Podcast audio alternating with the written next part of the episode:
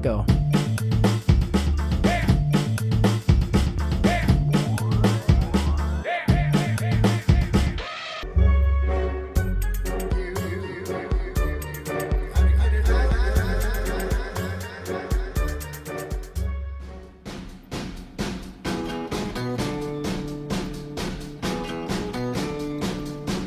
Dun, dun, dun,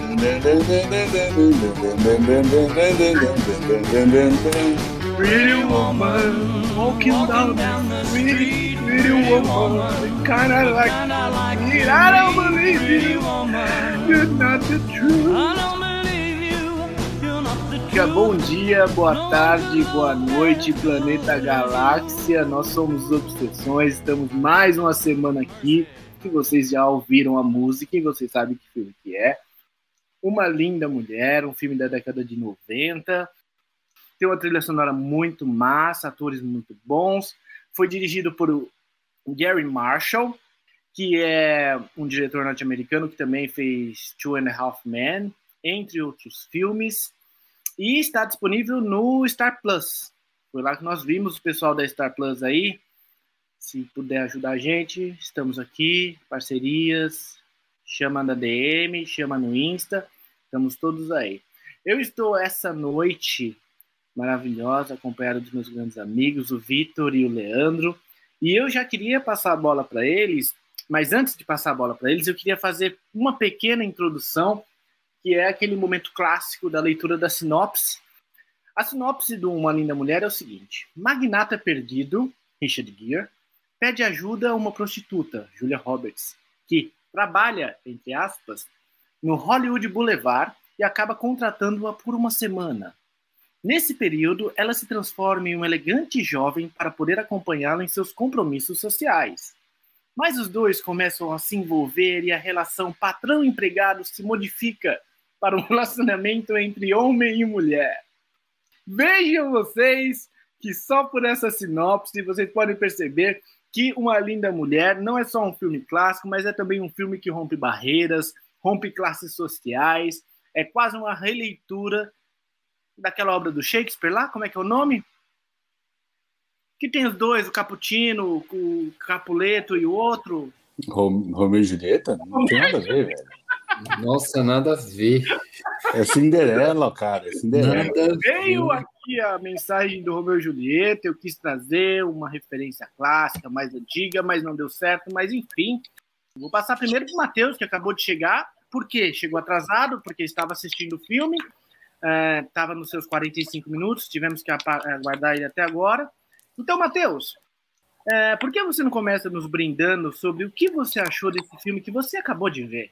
Uma Linda Mulher. Ô, Fernando, como é que você sabe, cara, que eu, que eu acabei de ver o filme, cara? Hum, hum. Temos informantes, como- temos informantes. Pô, cara, legal demais rever esse filme, velho. Eu não achei que fosse ser bom, na verdade, rever. Não era um filme que eu gostava muito de ver, assim. Eu achava meio, meio bobo, assim, né? Qual que é a data mesmo do filme de lançamento? eu acho que, pelos Wikipedia aqui, é 1990. Foi lançado em 27 de julho de 1990 no cinema. É uma comédia romântica. Nossa, é bem antigo então, né, mano? Porque na verdade a gente assistia. Não, é porra, cara. Eu tava na minha cabeça que era tipo do final dos anos 90 ou começo de 2000. Que eu acho que passava muito, né, nessa época. Eu não sei, cara. Eu acho que quando eu assistia antes, não sei se eu acho que era criança, eu, não, eu acho que eu não tinha percebido que ela era uma prostituta, tá ligado? Tipo, eu me dei conta assistindo hoje que eu não sei se eu tinha percebido exatamente que ela era uma prostituta, tá ligado? E na verdade, eu vou falar de uma coisa rapidamente, que é a coisa que eu mais gostei do filme. Ah, eu adorei os personagens coadjuvantes. O meu preferido é o ascensorista do hotel. Ele é muito expressivo e ele participa de cenas muito boas, assim. Ele é colocado ali para dar um timing, assim, né, de resolução de alguma coisa ali que eles estão discutindo. E ele faz umas caras muito boas, né, cara? Ele, ele, ele olha para ela, assim, ele dá um. Achei muito massa. Outro personagem da hora pra caramba é o gerente do hotel. Puta, muito massa, porque ele é gente boa, né, com ela desde o começo, dá todo um, um aporte ali, uma assessoria para ela. E no final ele acaba sendo, de certa forma, um pouco um cupido, assim, também, né? É, para a relação. Ele é um cara é um cara que acredita, né? Na verdade, ali naquele romance. Um, dos poucos, na verdade, que estão fora ali, né? Do, da relação, né? Que, que acreditam de fato. E é super elegante, né? Ele é super elegante, assim, super polido e tal. E, pô, cara, acho da hora demais, assim. E o Mr. Morse, com certeza, né? Porque nós falávamos, né? O, a ideia de, de, discutir o filme veio do, do tema dinheiro, né? E é muito legal como ele vai mudando, né? A ideia do que do tipo de negócio que ele queria fazer com o Mr. Morse. Tipo, ele é um cara super poderoso e do nada, assim, né? Do nada ele muda de ideia. É um negócio assim super, super inverossímil, de certa forma, né? É, o que acontece no filme. e por último, um, um, um, último coadjuvante aí, né? Tem, tem mais alguns legais aí, mas um que eu gosto muito é o chofer. O, o, o, o chofer que em alguns momentos leva ele e tal. E no final, pô, não vou falar no final, mas é, ele faz umas caras e umas, tipo, tem umas intervenções muito sem sentido, assim. Fica olhando, fica com a maleta e dá umas olhadas, assim, e tal. Então, eu, eu vi o filme desse, desse ponto de vista, assim, tá ligado? Os personagens principais são incríveis, é uma história super interessante. Mas eu gostei mais de ver isso, assim, porque fora isso, é... puta clássico, fudido, mas ele é cheio de clichês, né? Cheio de estereótipos. E. Putz, acho um pouco chatinho isso, assim, né? É, não, não no sentido de problematização, mas no sentido de dar uma certa preguiça mesmo, um pouco, assim do filme e também de, de como ele repercutiu é, como sendo esse símbolo né, da comédia da comédia romântica e tudo mais, né? E também pô, tornou a Julia Roberts é, uma estrela tipo ao concurso assim, né? Desse filme levou o negócio assim no nível é, fudido e realmente ela ela ela atua muito bem. Mas depois eu volto aí é, com as calças menos curtas. Muito obrigado, Matheus, pelo aparte, muito esclarecedor. Já trouxe vários elementos importantes aí no filme, já veio desenrolando várias paradas. Agora, vamos deixar o Leandro por último, como de praxe, porque nós somos todos café com leite perto dele. Vitor, o que, que você achou do filme? Eu adorei você cantando no começo. O Matheus perdeu, vai ter que ver a, a gravação, Matheus. É... Cara, eu achei muito legal. Eu tenho uma impressão próxima do, do que o Matheus falou.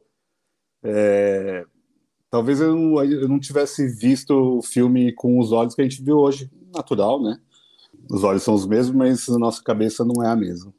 E de alguma forma a gente via isso na TV aberta. Certamente várias daquelas cenas foram cortadas. Não poderiam aparecer à tarde. Tipo, ela pegando no pau dele no meio do carro isso já, isso já foi cortado, certeza. Nunca passaria na Globo isso. Só um instante, ela pegou no pau dele? É. Ele tá dirigindo. Não, não mostra, ela... né? Ou, ou é, foi, não mostra, mas a gente Pô, é um entende o que aconteceu. comédia romântica vai mostrar um, um, falo no meio do filme? Não, não faz nem sentido, velho. Rola, rola, quem não gosta de rola? Rola bonita, rola, rola, rola, gente, rola rola cheia de veia, rola. Mas o. o, é, uma das primeiras piadas do filme que ela. Ela, tipo, ela pega que nem uma profissional. Eu não, eu não sei o que ela fala, gente. É muito boa essa fala. É, não tá, ela fala não tá duro, mas. É, ainda não, ainda não. não. Mas tem potencial. tem potencial, é isso. Então, é Mas, isso. mas eu- ouvi, desculpa, só uma correção. É cinema em casa, hein, cara? Acho que passava no É, cinema em no casa, não na SBT, é sessão da tarde. Isso é importante. Não poderia deixar você continuar sem fazer esse. esse... Obrigado, Matheus. Faz todo sentido. É, O Silvio Santos sempre foi mais libertário mesmo, é verdade. É... Mas eu achei muito legal como mostra Los Angeles, uma Los Angeles diferente, né? Porque o começo ali é, é bem barra pesada, a gente está vendo um bairro de prostituição, é, ruas sujas. Então eu acho o começo ali ele mostra uma realidade de Los Angeles que não era no- normalmente colocado. É, até engrenar como uma comédia romântica é, é um filme duro, que a personagem a Vivian, né, passa por um, pa- passa por umas barras, né? Tipo rolando morte, falando sobre drogas, é, a prostituição em si, claro, já é bem duro. Mas a construção toda é para colocar a Julia Roberts lá no, no topo, né? Porque ela tá belíssima, cara. Ela tá belíssima. Eu nunca achei ela bonita, nunca foi o meu tipo de beleza, nunca foi uma musa minha. Mas eu vendo hoje, eu consigo ver o porquê que ela estourou. Por que esse filme levou ela no, no patamar que ela chegou. Porque ela tá absurda. A hora que ela tira a peruca, ela fica incrível, né? É, então, eu, eu gosto, gostei bastante do filme. Eu acho que tem muitas camadas, apesar de não parecer, apesar de ficar raso mesmo, não, não entra em grandes discussões filosóficas, mas eu acho que tem muitas camadas. A prostituição, o julgamento quanto a ela sobre a roupa que ela veste, é, o julgamento do homem que está assumindo uma prostituta, é, a parte financeira, o como ele vive aquele mundinho dele sendo corroído pelo, pelo dinheiro, e ela abre uma luz, ela é uma luz para ele. Então, assim, pra, só para início, e, e todo o aprendizado dela, né? Ela vai se moldando ao que ele precisa. Eu acho isso muito legal. Ela comendo é muito divertido de ver, ela indo nas lojas de roupa é muito divertido de ver. As próprias cenas românticas são muito legais, eles têm uma química muito grande ali. Achei até que eles poderiam ser um casal. É um casal belíssimo, se fosse mesmo. É, porque ele estava muito bonito, né? Ele também estava no auge dele. Ele era o galã é, e virou mais galã ainda. E eu, eu sempre confundi esse filme com aquele outro filme que ele sobe na escada rolante com uma rosa na mão. É, eu fiquei esperando essa cena até o fim do filme e isso não aconteceu. Eu falei, caralho, eu errei os filmes. É também porque o Richard Gere fez tanto filme de comédia romântica que acabam sendo muito parecidos. É, mas eu fiquei esperando essa cena dele com a rosa na mão subindo na escada rolante, que eu nem sei de qual filme é. Depois você aí no, no chat comenta. Mas eu vou procurar depois que eu parar de falar também, para complementar a informação. Mas eu gostei muito, Fê. Eu achei que eu não estava esperançoso, não, para falar bem a verdade. Eu achei que ia ser um papo ok, legal, divertidinho, mas o filme me agradou demais, mais do que eu esperava. Muito bem, Vi. Obrigado pelas contribuições iniciais, foram muito valiosas, como sempre são. Agora a parte mais, talvez, mais difícil aqui é passar a bola para o Leandro, porque ele vai fazer considerações, talvez, né? Enfim, Leandro, o que você achou desse clássico moderno, clássico aí, que a gente Temos tem acordo com todo mundo que é um clássico, né? É um Temos clássico acordo que é um clássico, é um clássico, é um clássico, é um clássico. É, e eu queria ouvir um pouquinho o Leandro. Leandro, quais são suas impressões iniciais? Assim? O que mais chamou a atenção para você no filme? Por que, que você gosta tanto desse filme? Por que esse filme é o seu favorito? É o meu filme favorito que ele está sendo comentado agora. Se não for meu filme favorito, esse é meu episódio favorito, porque esse é o último episódio do Obsessões. Então, sempre melhor. Eu acho esse filme obrigatório. Ele é uma aula de cinema. Se você pegar cada aspecto do filme, assim, sabe? Pega lá os prêmios do Oscar. Mas pega os prêmios do Oscar nas categorias. E aí você vai observando fotografia, roteiro, figurino, atuação, direção, trilha sonora, efeitos sonoros. Ô, ô É. Leandro, mas não ganhou? Não ganhou o Oscar? Vê aí, pessoal do chat, manda aí as, as, as respostas para nós. Mas eu acho que não. Mas eu, eu acho ele uma aula de cinema. Você pode pegar qualquer aspecto desse filme e comentar que vai dar, assim, boas argumentações, boas discussões, boas conversas. É, desde essas questões aí que o Vitor pincelou um pouco, né? Que é a questão social do filme, desde a questão do, do mito da comparação com os contos de fada, né? Dessa, dessa ascensão social, dessa Cinderela moderna você pode falar do dinheiro, você pode falar de moda com esse filme, assim, é um prato cheio. E uh, as roupas da Julia Roberts, eu acho que aquele vestido vermelho que ela usa para ir na ópera, que é uma das coisas que eu mais gosto no filme, é essa parte. Olê, é deixa eu te cortar. É, concorreu ao Oscar só a Julia Roberts, tá? Como melhor atriz. Ela concorreu melhor e não ganhou. É um filme da Julia Roberts, eu acho que ela aproveitou muito bem a, a oportunidade. Porque, pensando em clássicos, a gente tem grandes filmes ou filmes muito lembrados em que a personagem principal é uma mulher que vive da prostituição. Isso, tipo, tá na, na história do cinema e são personagens que marcam, né? Você pega a, a Catherine Deneuve com o Buñuel, A Bela da Tarde. Você pega a Cabiria do Fellini. Você pega a Holly, que é a Audrey Hepburn, né, que fez bonequinhos de luxo. A Mama Roma, do Pasolini. Todas são prostitutas e todas são personagens para serem lembradas. Então eu acho que ela sacou a oportunidade e fez um trabalho maravilhoso. E o Victor pontou aí, ela naquele ano de 1990-91 concorreu a melhor atriz. E eu tenho, acho que, algumas perguntas a fazer a vocês sobre é, cenas que chamam a atenção.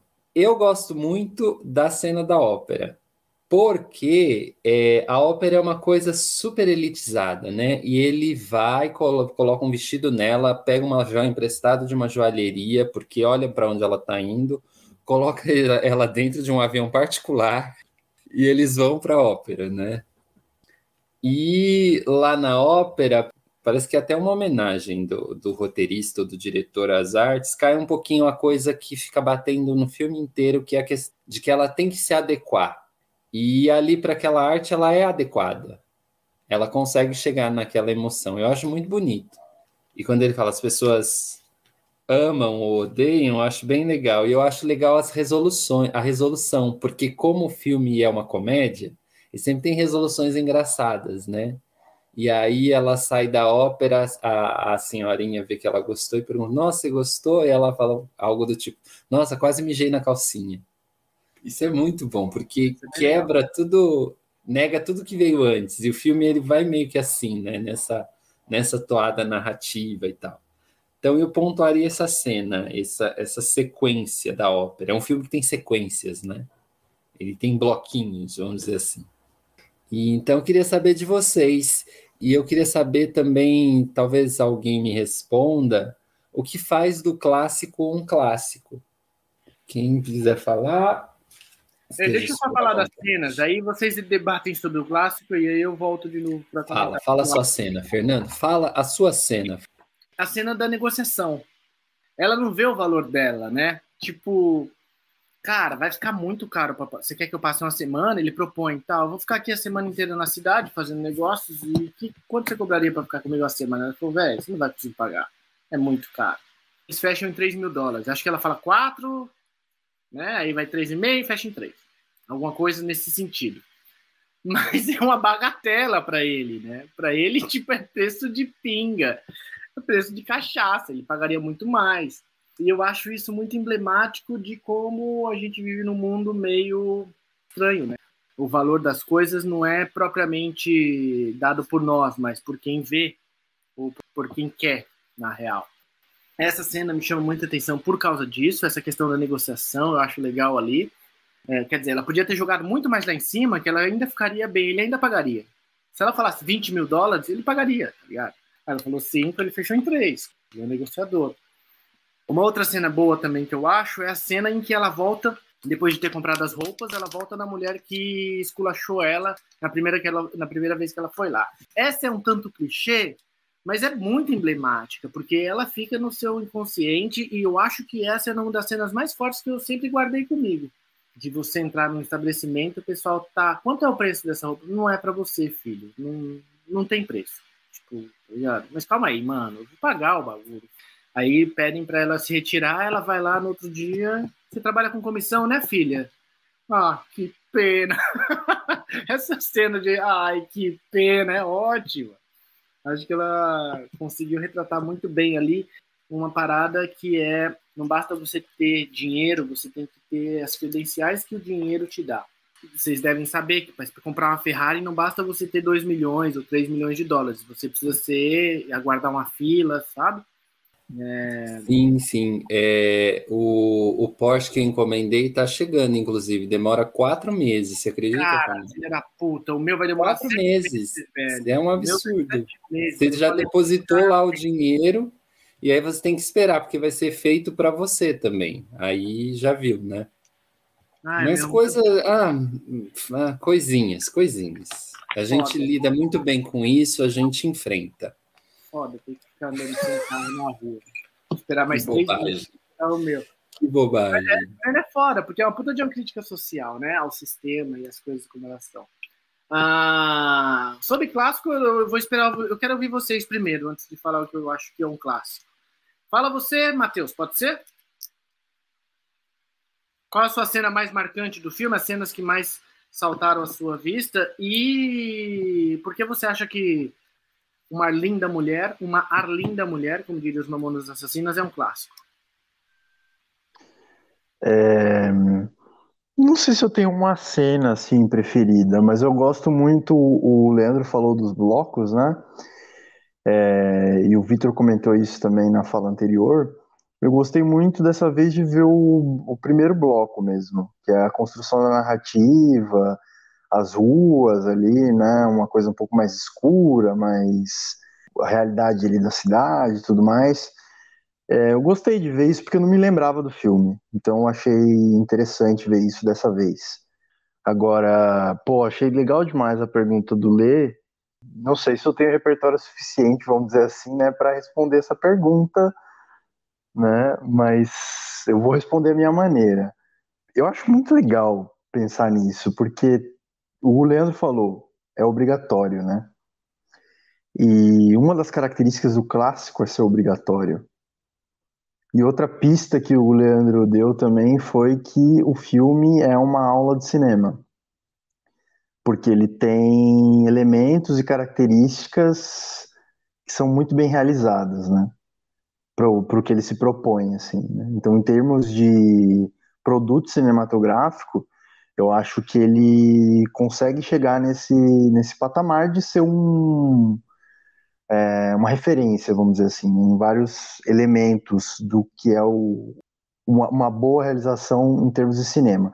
Mas eu acho que, assim, ele, ele se torna um clássico é, como todos os outros clássicos, porque dialoga com algum aspecto muito importante da nossa vida, assim, né?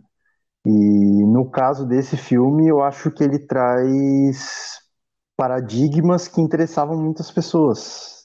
É, esse próprio paradigma que o Leandro trouxe da, da prostituta, que não é só necessariamente uma prostituta, né? Se a gente derivasse um pouco aí mais pro, pro imaginário, imaginário social e tudo mais, tipo, ela é uma mulher, tipo, pobre, um pouco desajustada, ela não se enquadra, vamos dizer assim, num sistema, assim, né, de... Caralho. Matheus travou? Você travou, Matheus. Travou. travou? Voltei? Travou. Voltou, voltou. Desculpa. é, eu acho que isso cai como uma luva, né, cara, pra espectadora feminina da época. Não tô dizendo assim, tipo, qualquer é, espectadora, mas pro, talvez para um grande grupo.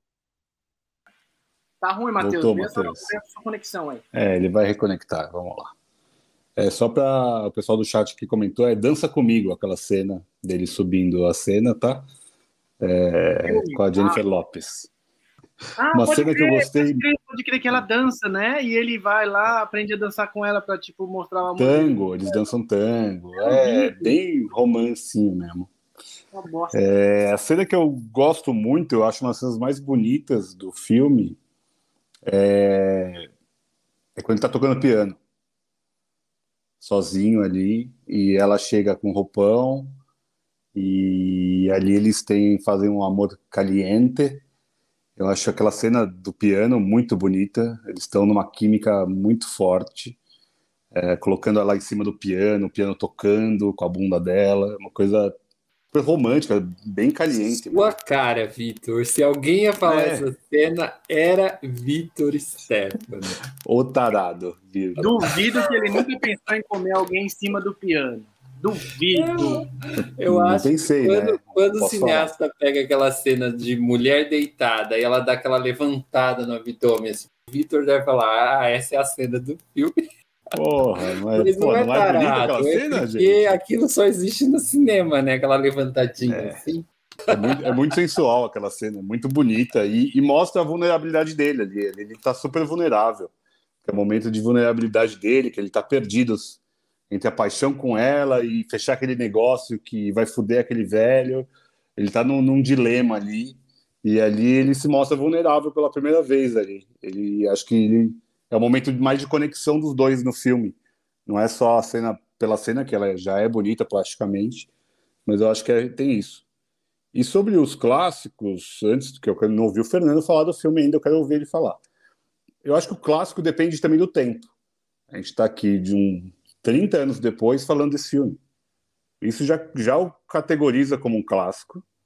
E daí depende muito dos motivos. Tem motivos e motivos. Tem motivos, ah, é um roteiro impecável, vamos falar, sei lá, Cidadão Kane. É, teve, a Cidadão Kane mudou a forma de fazer cinema.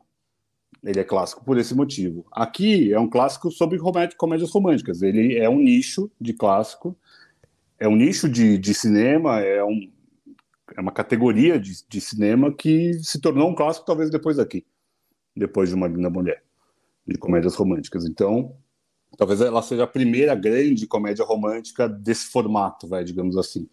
Claro que tem outras anteriormente, mas essa acho que é a mais emblemática de início, anos 90. E daí também tem os dois atores que são emblemáticos, tem cenas emblemáticas, aqui a gente está falando cada um das que mais gostou.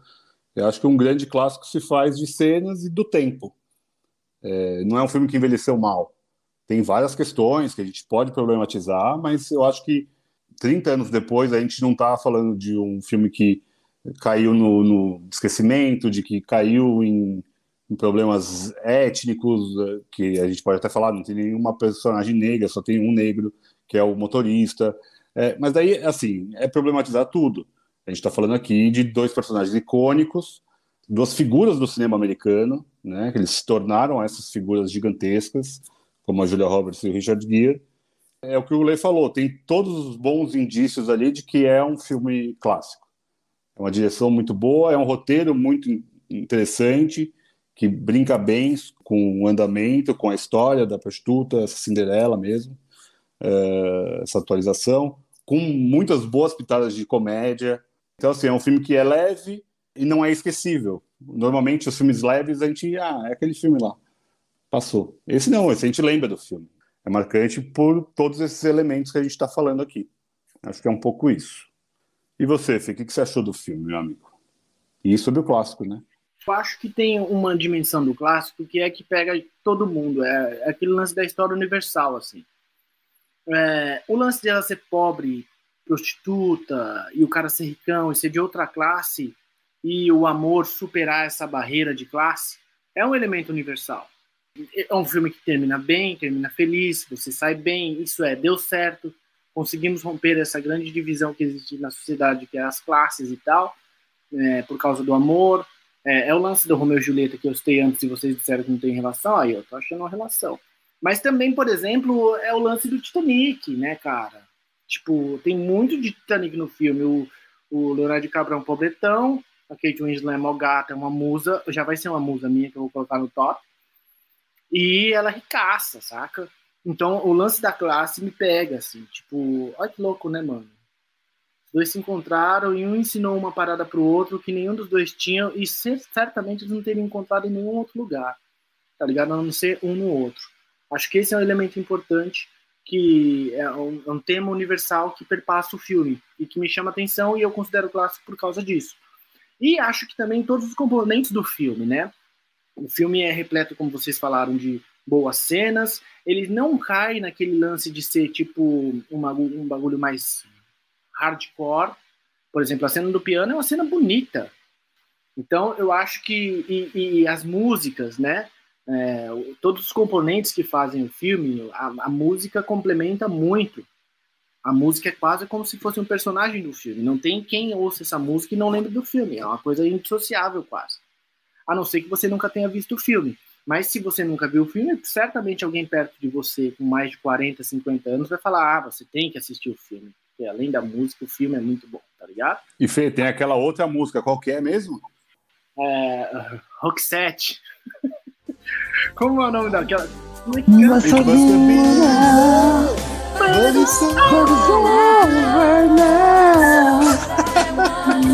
Nossa vida.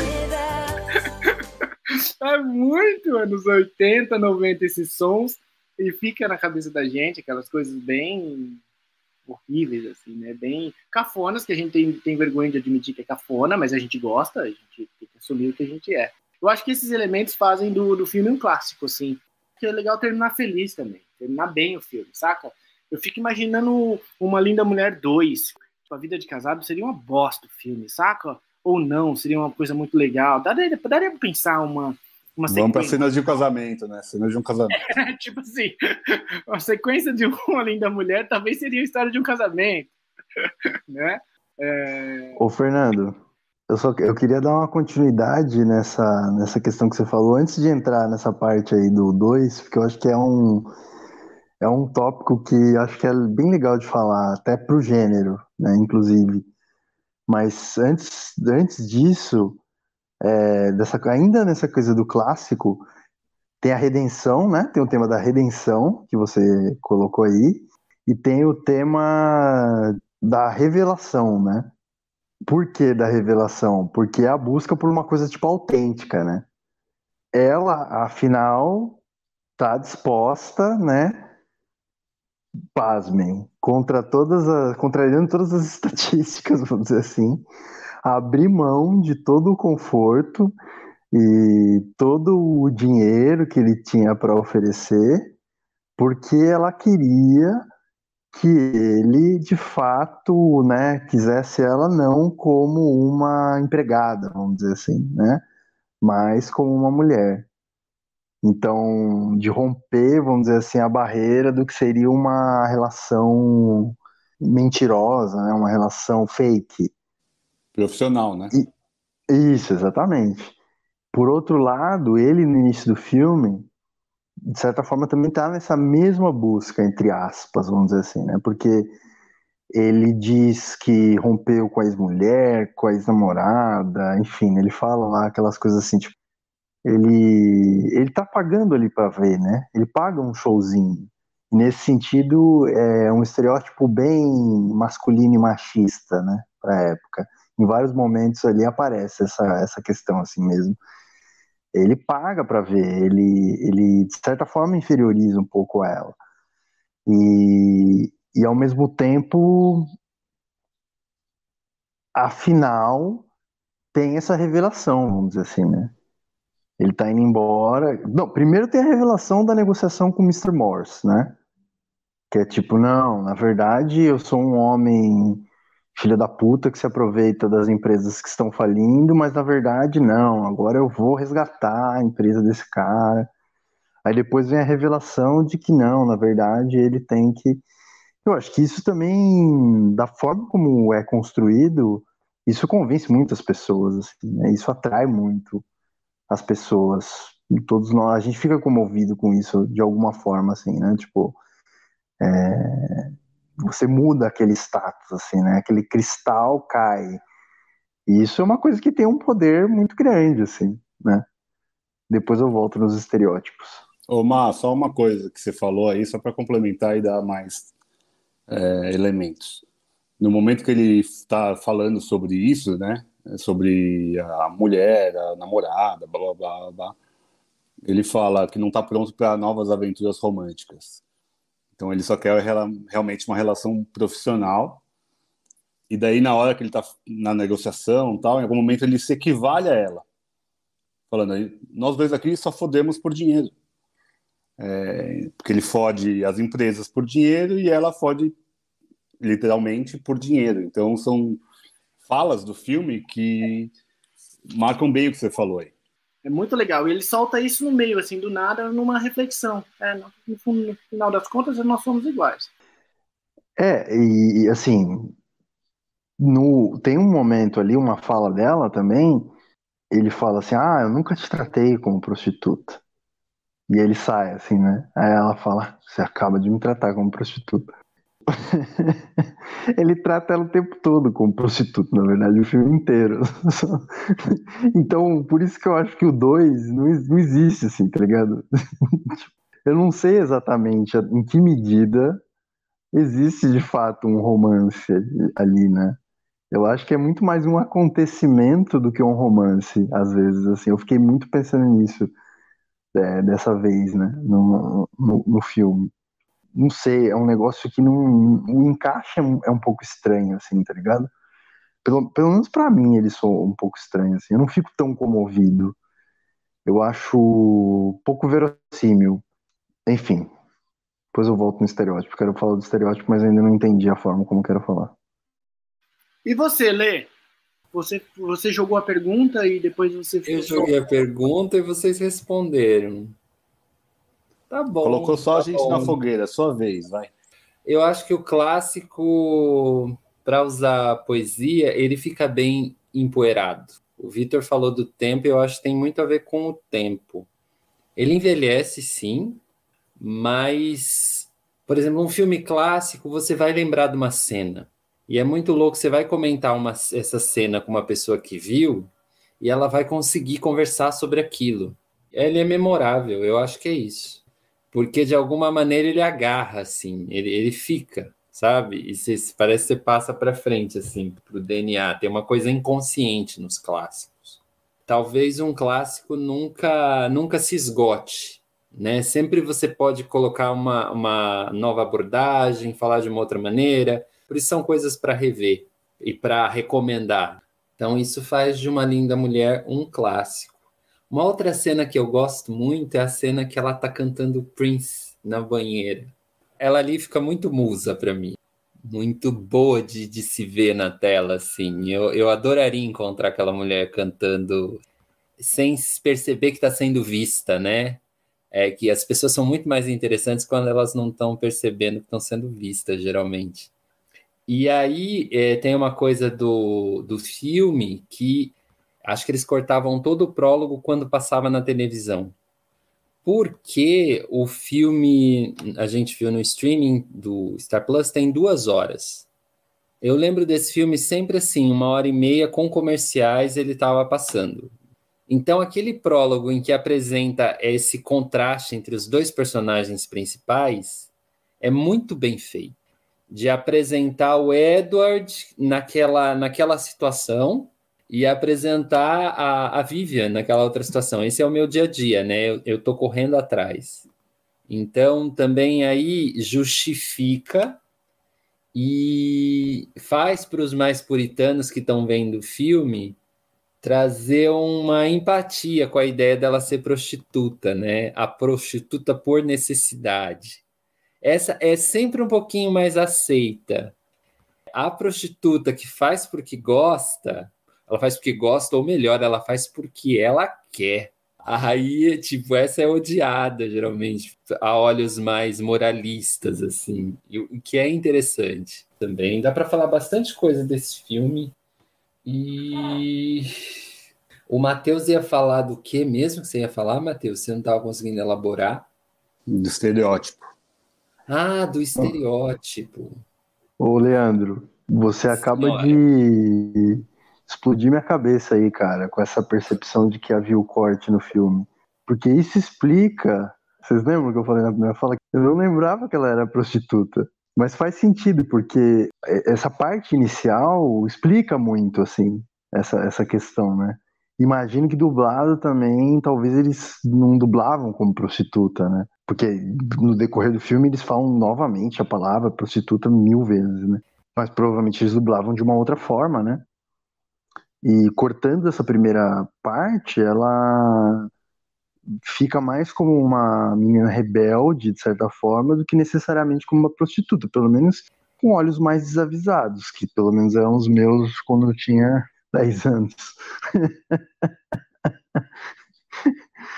é, mas o que eu ia falar dos estereótipos, deu um tilt, né, quando eu tava falando disso outra vez, caiu aqui a internet, mas é porque eu acho que é, a identificação acontece, assim, né, no sentido de, tipo, ah, a menina pobre que consegue tipo uma redenção. Ela não só consegue é, um relacionamento com um cara com um cara rico, mas ela consegue que esse cara rico aceite e goste dela.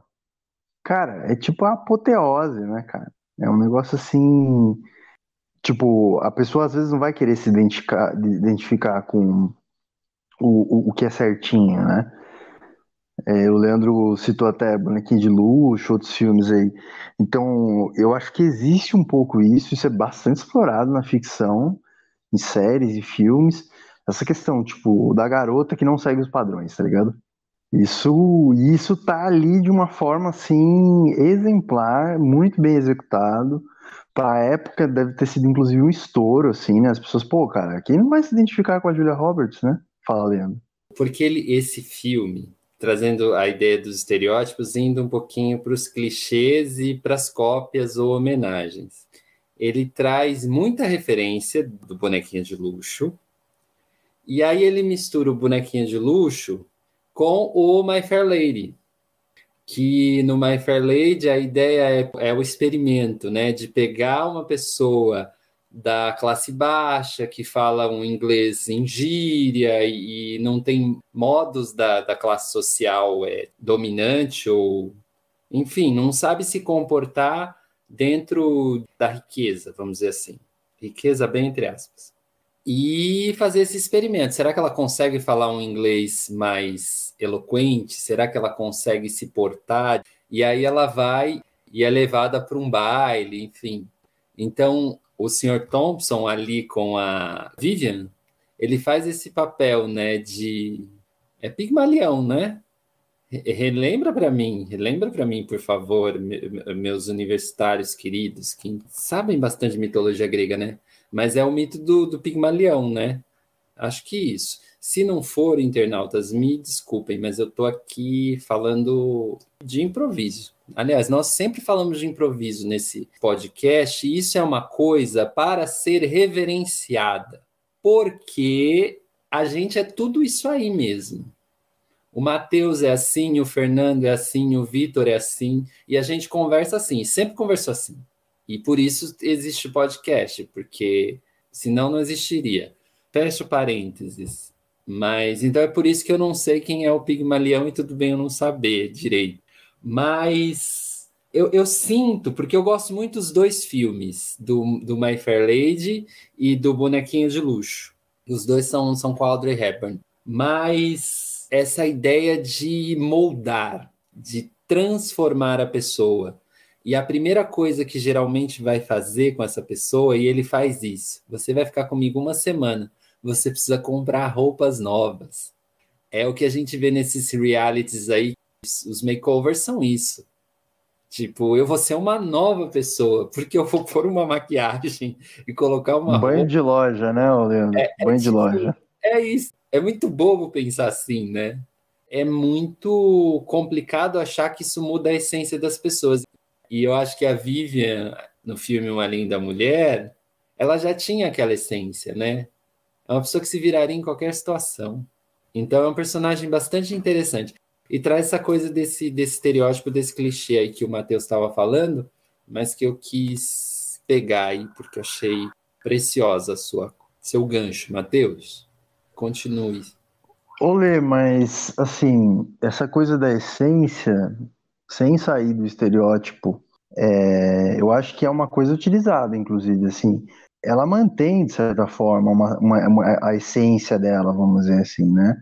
Ela dá uma outra roupagem e ela parece muito serena, né, depois no filme. Tá, é como se a personagem tem uma, uma, uma mudança grande, né? Que inclusive, pô, é bem legal em termos de atuação, assim, né? Porque ela, ela é super caricata. E, e, isso tá, tá dentro do, do script, vamos dizer assim, porque é uma comédia, né? E eu achei até gracioso em alguns aspectos, assim. Por exemplo, aquela cena que ela tá vendo TV, com um monte de coisa no chão do hotel, assim, e ele tá trabalhando, ligando tal. Cara, é muito engraçado. Ela tá muito feliz, cara. Ela tá tomando champanhe, ela tá, tipo, mano, sonho de pobre, tá ligado? Fala aí, daí. E não à toa, eu falei da Audrey Hepburn, um dos filmes que ela tá vendo é o Charada. E vê o I Love Lucy, né? Que ela tem um pouquinho de Lucy Ball ali.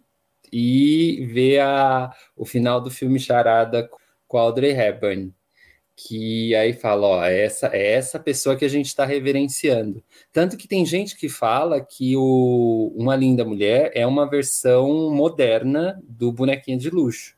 Eu discordo bastante, mas tem gente que fala que é o mesmo filme. Não acho, mas tem gente que acha. Deixem nos comentários o que vocês acham disso. A grande polêmica é: Uma Linda Mulher é uma continuação da bonequinha de luxo, como o Leandro disse? Sim ou não? Quando o Matheus falou do banho de loja, eu lembrei do Dia de Princesa com o netinho de Paula. Eu falei, caralho, velho. pra Julia Roberts. Ai, caraca, velho. Eu, eu acho que ela tem essa mudança, é bonito. Eu acho que até o filme é um filme inspirador, é um filme que é positivista, né? É, ela até fala em algum momento, as coisas ruins são mais fáceis de acreditar, que hoje alguém deve estar usando em algum coach da vida aí. Então, mas é, é, é um filme para isso, é um filme para exaltar essa mulher, essa prostituta que consegue, entre aspas, vencer na vida. Que até elas falam, é uma quem, quem passou por isso, quem já saiu da vida assim, elas, elas acabam tendo esse diálogo mesmo. E é isso, isso é, é um conto de fadas. Ela até fala, ela, ela fala que é um conto de fadas. Nossa, Fernando agora ficou nu, ficou maravilhoso. É, você que está só ouvindo, perdeu. É, vai para o YouTube, você que está só ouvindo no Spotify.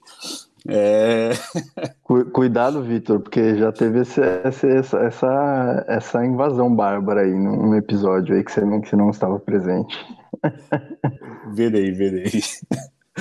ah, então, é... mas sobre isso, sobre a prostituta, é, eu acho que é um estereótipo, mas eu acho que o julgamento sobre essas profissionais continua exatamente igual era antes. A, a sociedade não evoluiu para isso. Eu tenho amigos que já se relacionaram com prostitutas e é sempre essa, essa falar com muitos dedos, né? Porque é muito delicado. É, é uma profissão como uma outra qualquer, a gente pode entender assim, e acho que dá para entender assim, ok, mas é, é realmente complexo. A gente, somos quatro homens aqui falando também, talvez a gente esteja cagando alguma regra, mas eu estou falando eu, homem, falando com outro homem se relacionando com uma prostituta. É realmente bem complexo falar sobre isso. Não é algo banal. É, tanto que aquele amigo dele, né, o personagem que é amigo, o sócio dele lá, ele, a partir do momento que ele diz, sabe que ela é uma prostituta, o julgamento dele cresce absurdo, independente se ela tá com uma roupa chique, se ela tá sabendo se portar, se ela tá lá parecendo uma lady, é, se ela parece uma princesa, para ele tanto faz. Ele só vê uma prostituta. Então, é claro, você vai conhecendo a pessoa, você identifica que aquilo era um momento da vida dela, e ok. E, e se não fosse só um momento da vida dela, também ok. É, é, é, um pouco disso. Talvez o julgamento que ele faz sobre ele, na lógica de fodendo por dinheiro, diz muito mais sobre nós do que sobre ela. Porque a gente também é, somos prostitutas, de alguma forma, sobre tudo na vida. A gente é, abre mão de umas coisas, a gente faz umas coisas que não quer fazer, mas faz é, no trabalho, seja profissional liberal ou não. Ué, mas é, eu sou só um profissional ela também é só uma profissional. Então, acho que colocar isso à baila, segundo o Matheus, é, eu acho que isso é, é um assunto duro de falar, é difícil de falar, difícil de colocar isso numa roda real. Por isso que o filme é muito utópico nessa lógica sobre essa aceitação, esse homem riquíssimo que se apaixona. A gente vê o caso da Elisa Samud, Elisa Samud não, como é o nome dela? Da, do Yoki. Não, não é, é Elisa Samud, não. A Samud é do Bruno. Bom, Matsunaga, Elisa Matsunaga. Matsunaga, Elisa Matsunaga. É. Então, a gente tem essa história, que esse era um homem riquíssimo e que se, só, se, só se relacionava com prostitutas. E daí deu no que deu. Porque certamente o cara da Yoka não se apaixonou pela Elisa Samud, ou até ele pela Matsunaga, desculpa, eu já estou misturando as histórias. É muito, é, é, é, muito filme sobre, sobre true crimes, inclusive veja nosso episódio sobre true crimes. É, é, é isso, eu acho que é, é, é, é um assunto polêmico lá em 90 e continua sendo até hoje. Não houve uma evolução da sociedade quanto a isso. É, ah, é regulamentada a profissão agora, agora beleza. Mas, independente, a sociedade não aceita. Não estou falando de nós quatro, estou falando da sociedade como um todo.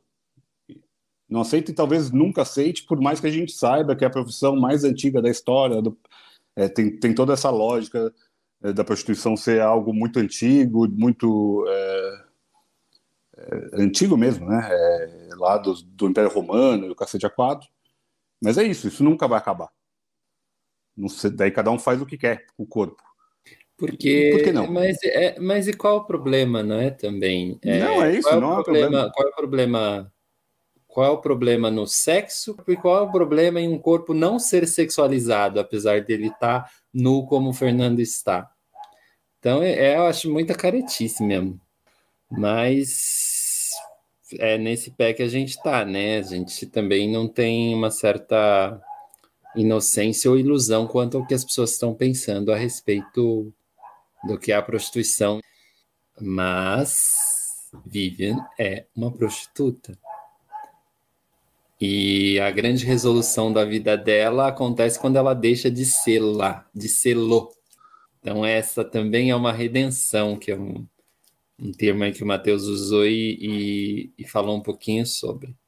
Fernando, encaminha, eu acho. Mas antes de, de encaminhar, eu queria falar uma coisa sobre isso, porque eu ouvi, pela fala de vocês, houve tipo, ah, ela acabou se dando bem. Mas ao mesmo tempo, ela também fez com que ele mudasse, né? Porque em determinada altura do filme ele fala, cara, a gente não produz nada, a gente só ganha dinheiro através do dinheiro. Ele fala isso no filme. E quando ele vai tomar uma das últimas decisões de negócio dele, ele toma uma decisão que, tipo, em tese, vai produzir alguma coisa para a sociedade. Tipo, é uma parada, em vez de comprar a empresa e vender ela em pedaços pequenos só para criar especulação e, ganhar em cima, a ideia que ele teve ali foi uma ideia um pouco mais, talvez, cooperativa, de trabalhar junto com o cara e manter o que o cara estava querendo vender continuasse fazendo o que ela estava fazendo e não virasse mero produto de especulação na mão do Richard Gere, né? Então eu acho que favor que o benefício que ela trouxe para ele e eu acho que tipo esse benefício não deve ser pequeno porque isso deve ter influenciado várias vidas, várias outras vidas indiretamente, tá ligado? Tô pensando tipo por de uma ficção, mas eu só queria dizer que tipo existe duas mãos aí, né? Não é só a mina que foi salva pelo grande, pelo, pelo príncipe lindo George Clooney da década de 90, tá ligado? Na moral, ela também salvou ele desse mundinho ridículo dos negócios, das finanças, esse mundo torpe de gráficos e market share, tá ligado? Ela fez o, ele ver o mundo dele de forma diferente também. Eu acho que isso tem grande valia, tá ligado? É, então acho que os dois se redimiram ali e encontraram a redenção no outro, saca? Mais do que poderia parecer em uma primeira é, impressão de que, ah, terminou feliz, ela salvou, veio o príncipe de cavalo branco e salvou ela daquela vida humilhante que ela tinha como prostituta. É, Ô, Fer. Fala. Só para não passar batido, é, existe o, o, o, estereótipo masculino também tá ali, né? É. Tipo, tem o lance assim da identificação masculina do cara que o cara é fodão, né, gente? Tipo, quem tá olhando ali na tela, tipo, você não tá pensando na redenção do cara, né? Tipo, às vezes o espectador masculino não vai estar tá pensando nisso. Ah, redenção, nossa, ele se apaixonou, que legal, né? Na verdade, ele, tipo. Ele, ele tem tanto poder, tanto dinheiro, que ele não. Tipo, ele não sabe como sentir prazer exatamente, né? Ele não sabe como dar vazão ao, ao sentimento, vamos dizer, né? Algum tipo de sentimento. E aí e busca nela isso, assim, né? Porque o encontro, né, gente? O encontro é muito improvável, né? O cara tá passando com um carro de luxo e ele não sabe dirigir o carro de luxo direito. Aí ele para para saber onde é Beverly Hills. E aí ela sobe no carro e ele vai pagar ela só para ensinar é, ele a chegar. É um negócio assim que é muito esquisito, assim, né? E ele o tempo todo vai fazendo isso, né? Vai moldando. Ele tá sempre com o poder ali, né? Então, e ele, ele é um cara que não expressa assim muito sentimento, né? Um cara assim meio ele só trabalha ali, né? Tipo, ele é uma espécie de uma máquina assim, né? Porque ele abandona o casamento, ele abandona tudo ali e também não ele não tem um. Ele não bebe, né? Inclusive ela fala isso, né? Ele não bebe. Ela fala várias coisas, né? Ele, ele não dorme, não bebe, não sei o quê. Tipo, o cara vive pro mercado, assim, né? Também é um meio que um estereótipo, assim, talvez até de, de homens mais velhos, até. Eram mais, mais caladões, mais introspectivos, assim, tudo mais. Porque se for parar para analisar a atuação do Richard Gere, ele não faz nada. O que, que ele faz? dá aquela olhadinha, não fala nada, fica lá, acorda, aí pega aquele telefone ridículo, que parece um celular, que parece um walkie-talkie, vai no jardim e fica lá, aí a menina tira da mão dele, eu tava falando. Tipo, mano, ele, não, ele não, não tem nada ali de atuação, saca? Tipo, não foi difícil fazer aquele papel. Basta você ter cabelo branco, você ser, sei lá, dos seus 40, 50 anos, um. Como é que é o nome desse cara? Como é que é o nome de. Como é que é essas pessoas? É um galã. O galã da década de 90, com terno. Até hoje ele tem a mesma cara, ele tá com 75, quase 80 anos, 72 anos, eu acho. Tá igual o filme. E a vida dele de é terno. É... Ele continua de, de terno, terno. De terno. Aí vai pra praia de terno, tem foto dele na praia de terno, aí fica lá igual aquele cara. Então ele não atua porra nenhuma, entendeu? É... Eu, eu acho que, tipo, o filme tem uns lances. É, acho que é o problema do clichê, na real porque o clichê impede que o ator se coloque. Não sei, não sei dizer se o Richard Gere é um bom ator, mas quando eu assisti, eu falei, cara, se fosse o Alpatino, não seria assim, seria mais legal. Não sei por quê. Ou porque, se fosse outro ator, se fosse, tá ligado, Marlon Brando, mano, seria mais legal. Seria, porque aí transpareceria mais alguma coisa, não só aquele clichêzão, aquele cara do mercado, de terno, o cara não precisa fazer nada, só tá com o terno na mão, se levanta, aí para demonstrar poder ele tá tocando piano, manda todo mundo sair da sala. Eu não sairia da sala preciso da sala. Os senhores saiam da sala. Deixem-nos ah, a sós. Deixem-nos a sós. Ah, brother. Tá louco, mano. E, e, essa é uma demonstração de poder, né? Você tá num saguão de um hotel, aí cola uma mina, fala, deixem-nos a sós e todo mundo sai. Tipo, é o poder do capital, tá ligado? O filme só ficou bom porque ele tem um rosto bonito, ele usa terno, o filme ele interpreta um cara rico, tá ligado? mas de atuação ali não tem, mano. Não tem, não tem. Eu senti uma saída de script naquela hora que ele, ele pega o, a joia assim, abre para ela, e aí ele fecha na mão dela.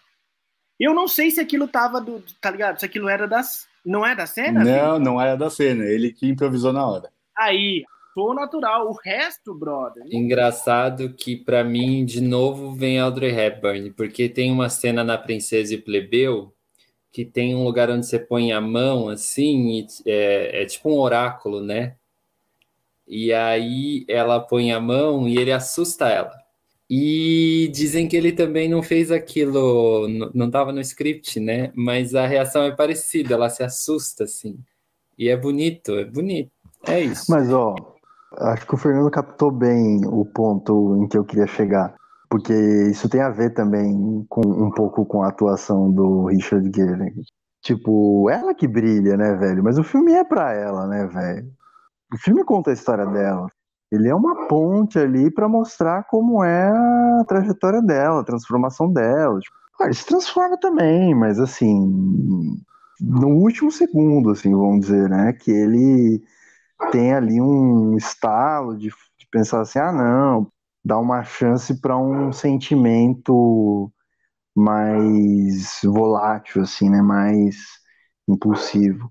E por isso que eu acho que não ia dar para ter o 2, né, cara? Porque assim, ele o tempo todo é aquele cara, esse cara que o Fernando descreveu. E aí, do nada, ele fala, não, pô, eu vou lá, e aí a gente e tudo mais, né? O que, que vai ser depois? A gente não vê a transformação dele, na verdade, a gente vê um estalo dele. A gente vê muito mais a transformação dela. É, e eu tô dizendo isso porque tem outras comédias românticas, né? Que são talvez mais comoventes, assim, nesse sentido do romance em si, né? E eu não sei exatamente o que comove.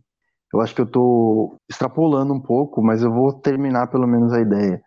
Que é. Tem algumas comédias românticas que talvez a gente se sinta mais contemplado, mais comovido no sentido do romance em si para mim, uma, uma linda mulher, uma linda mulher definitivamente não é assim. Eu não fico comovido com aquele romance.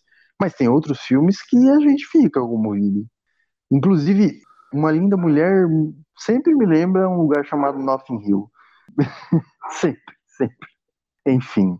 Então é isso, meninos. Podemos migrar e adentrar o campo sinuoso e arenoso dos nossos top 3.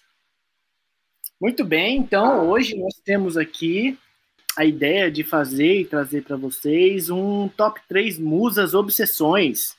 Isto é, as top 3 musas dos filmes de musas do Obsessões. Eu não vou começar isso porque eu ainda não cheguei a um veredito. Vamos ouvir o Matheus primeiro, que está com a cara bastante resoluta ali. Ele já pensou isso, não ainda, então talvez o Vitor. O Leandro é o último café. Ô, ô, ô, Fernando, vamos começar com o Leandro uma vez, cara. Qual que é o problema? Vamos fazer uma transforma uma redenção aí, né? Uma Até porque ele vai falar umas que a gente nem conhece. Ah, foda-se, não vai estar na minha lista mesmo. Então, beleza, deixa o Leandro. Mas olha só, sobre, sobre protesto e voto vencido. Quero deixar registrado isso aqui na mesa desse Obsessões. Vai, Leandro. Leandro, quais são as suas top musas do Obsessões, Leandro? Nos brinde com a sua elegância e as suas luzes. Ah, e se você puder também esclarecer para os nossos ouvintes que já pediram aqui, qual a diferença conceitual de diva e musa? Acho que as musas são anteriores às divas. Né? As musas elas são inspiradoras, quando você fala de musas, você vai numa coisa assim muito mais antiga, né? E aí vem também essa palavra museu, que é a casa das musas, na, na, na minha, na minha ideia. Né? Então, é, musa inspira, basicamente isso.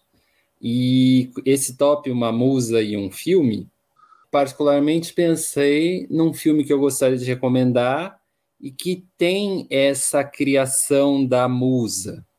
O filme, como o Matheus fala, ele é voltado para ela, ele é voltado para o gesto daquela personagem feminina, daquela personagem que você quer olhar nos mínimos gestos, você quer ser às vezes como ela, por que não?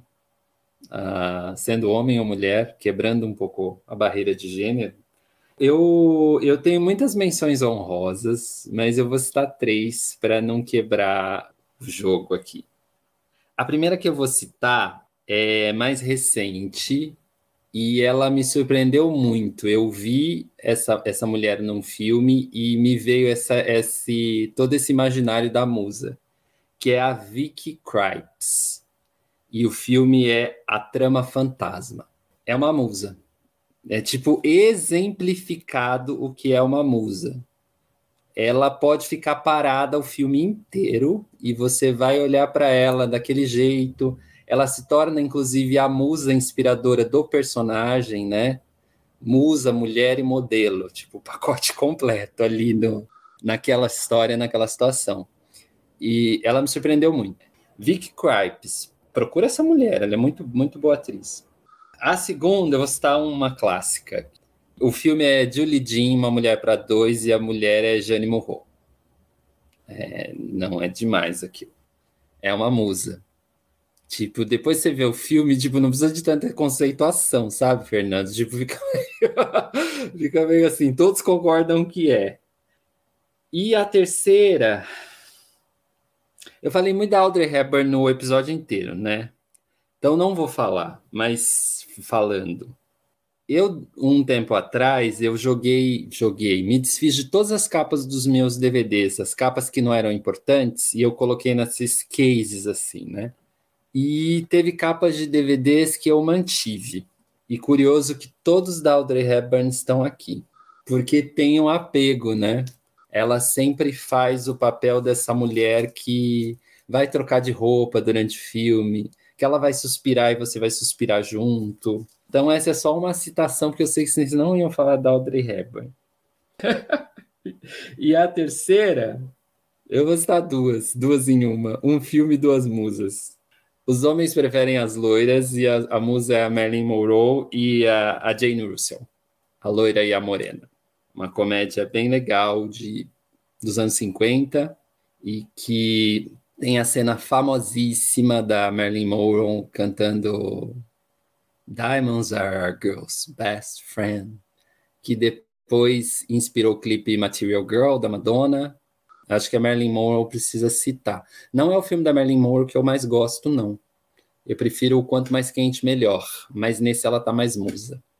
Então, agora vocês pesquisaram, se inspiraram com essas musas três, quatro que eu falei. Eu ainda tenho mais menções honrosas, que eu não falei nenhuma musa de outros, sei lá, outros países, né? Eu fiquei muito europeu-americano, mas eu não sei, vou chamar o Vitor, vou chamar o Vitor. Vamos dar mais tempo aí para o Matheus e para o Fernando.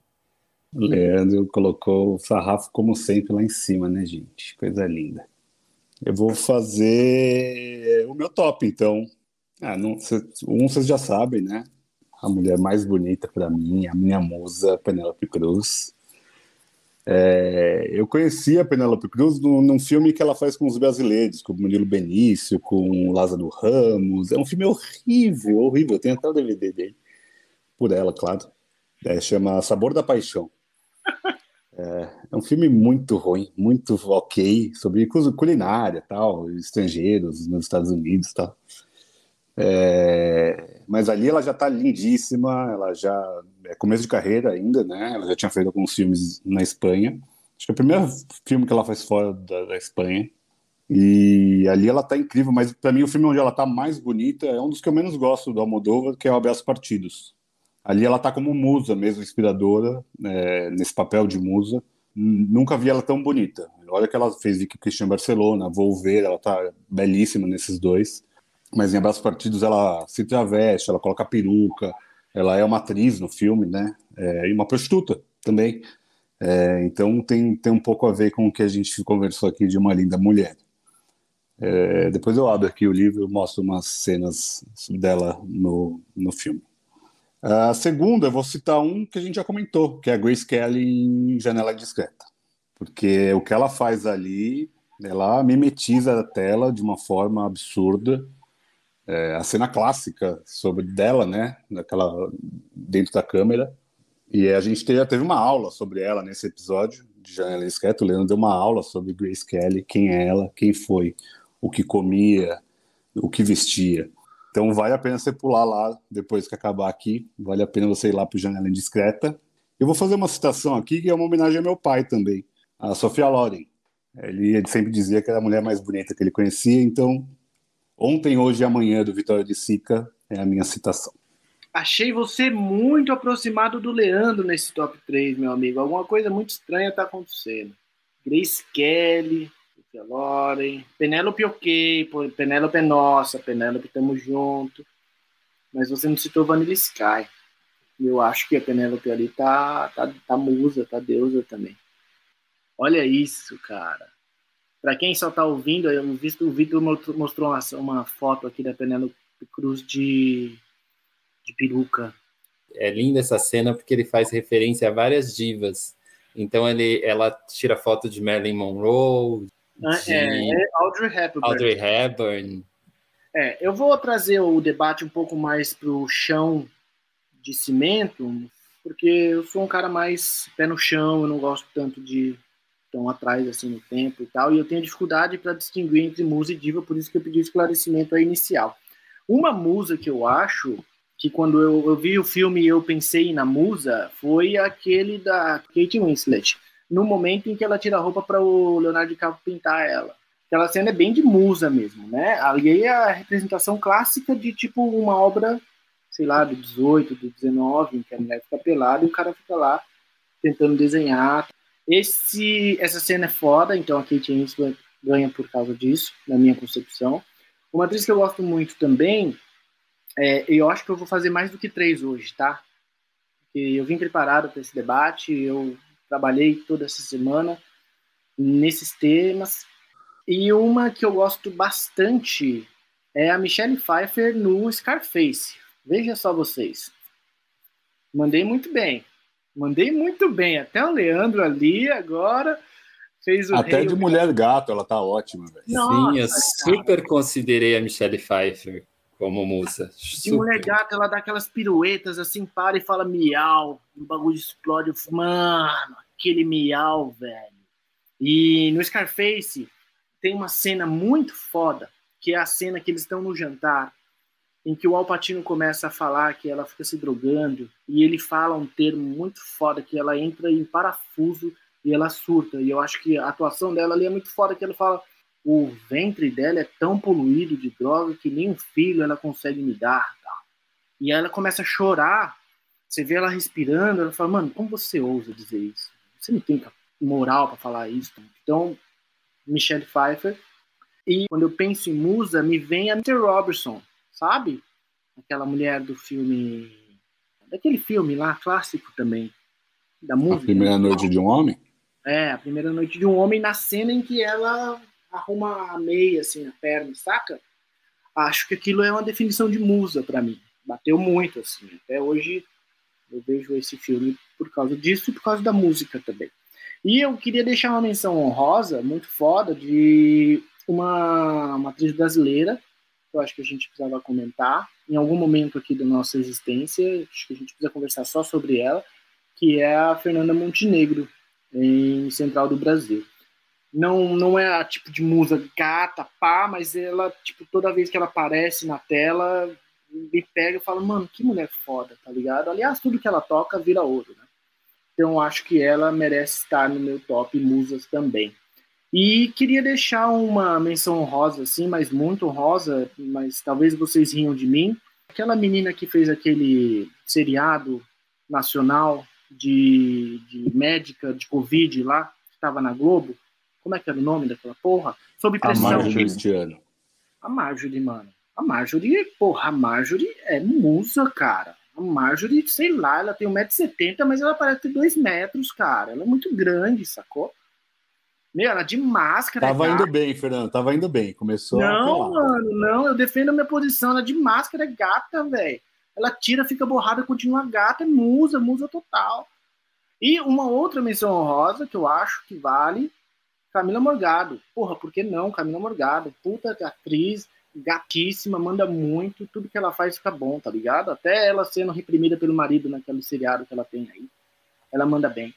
Então, hoje eu vim com top 5 para vocês que estão escutando aí, ó, a primeira vez que eu faço isso aqui, e eu queria deixar registrado isso, tá? E queria ouvir você, Matheus. Você acha que você consegue competir com os nomes de peso que eu trouxe? Olha, tá difícil competir com você. Eu achei. Gostei muito da menção rosa da Camila Morgado, achei interessante. Vou, vou bem singelo hoje, não vou com menções honrosas, não. Já tem muita menção honrosa. Três, assim, papapum. Primeira que, tipo, a filmografia, eu gosto bastante de vários filmes, assim, já faz um bom tempo, inclusive, que eu não vejo filme dela. E eu vou citar só um, que é o que, primeiro que me veio à mente, que é o Cópia Fiel, e a atriz é a Juliette Binoche. Eu achei eu que o Leandro fosse falar. Eu achei que o Leandro fosse falar, Juliette Binoche. Porque, mano. Vamos Leandro... comentar esse filme, hein? Vamos comentar esse filme. Eu esse achei filme é que legal, alguém ia cara. falar da Juliette Binoche. Mas eu, eu super considerei Juliette Binoche. E ela tá, assim, ela. Em muitos filmes ela tá bem, né? Ela tá bem em muitos sentidos, assim. Ela é bonita, ela é excelente atriz, ela tem, fez, faz personagens muito interessantes. E tem um filme que eu tentei procurar pra caramba aqui, mas não achei, que é um pouco mais recente, que ela faz um. É, uma, é baseado até numa história real, que ela faz uma, uma mulher que foi internada no manicômio. Meio que. Tipo, ela não é a louca, tá ligado? Camille é uma... Claudel. Isso, velho. Puta, 1900 e alguma coisa. Esse filme é fudido e ela tá muito bem no filme, cara. Eu achei, pelo menos assim, né? Bom, então essa é a primeira. A segunda é assim, um pouco inusitado também, assim. Não é uma personagem assim forte, não é uma atriz. Eu não me lembro, inclusive, de nenhum outro filme que ela fez, mas está no filme Ons, né? É, que foi traduzido como apenas uma vez ou algo assim, que é a Marqueta Iglova. Isso. A Marqueta Iglova, que é a pianista é, ali do filme. Acho bem massa. E por último, para para fechar, uma nacional, né? Uma atriz nacional que está num dos meus filmes prediletos, que é a Simone Spoladori, né? É, para citar a Lavoura Arcaica, mas ela fez vários outros filmes também. E acho uma atriz incrível, assim, realmente é, com uma energia, uma potência, uma beleza fantástica. Deixa eu fazer umas menções que eu não fiz. Ah, lógico. Nossa, Vitor, você. É porque eu me emocionei falando da Sofia Loren, do meu pai, daí eu embarguei e daí mandei para vocês. É... Queria falar da Natalie Portman, Closer. é... que também é uma prostituta, também é a mesma lógica do, do filme. E eu queria citar a Letícia Sabatella em romance. Deixa eu fazer menções honrosas, porque ela não pode faltar, que é uma representante oriental. Maggie Chun, do Amor à Flor da Pele. Ah, essa mulher é deslumbrante. Né? Ouça né? o nosso episódio dele também. E para citar brasileiras, Beth Faria, Bye Bye Brasil. Sônia Braga, eu recomendaria o Dona Flor e seus dois maridos. Leila Diniz, Todas as Mulheres do Mundo, e Zezé Mota, Chica da Silva. Não tenho mais o que dizer. Eu só queria agradecer a presença desses caras aqui. Só brindam a gente de várias coisas boas todas as terças ou quarta-feiras que a gente grava esse podcast. Se você ficou aí até o final, muito obrigado pela presença, pela audiência. Sigam-nos nas redes sociais. Se ficou alguma dúvida, procura no Google. E nós somos Obsessões, mano. Próxima semana nós estaremos aí de novo comentando outros filmes importantes da cinematografia mundial. Valeu, um abraço, obrigado meninos, beijo para vocês, é nós. Tem muito mais música, pede pro pessoal comentar, jogar os comentários. Walking on the street, pretty woman, kinda like to me coitado de que Stratega ouve a gente cantar. Ele, ele, fala. Eu gosto que ele fala Mercy, né? É me gosto assim mercy. ele fala. Ah. Mercy. Pretty woman, won't you pardon me, pretty woman? I couldn't help but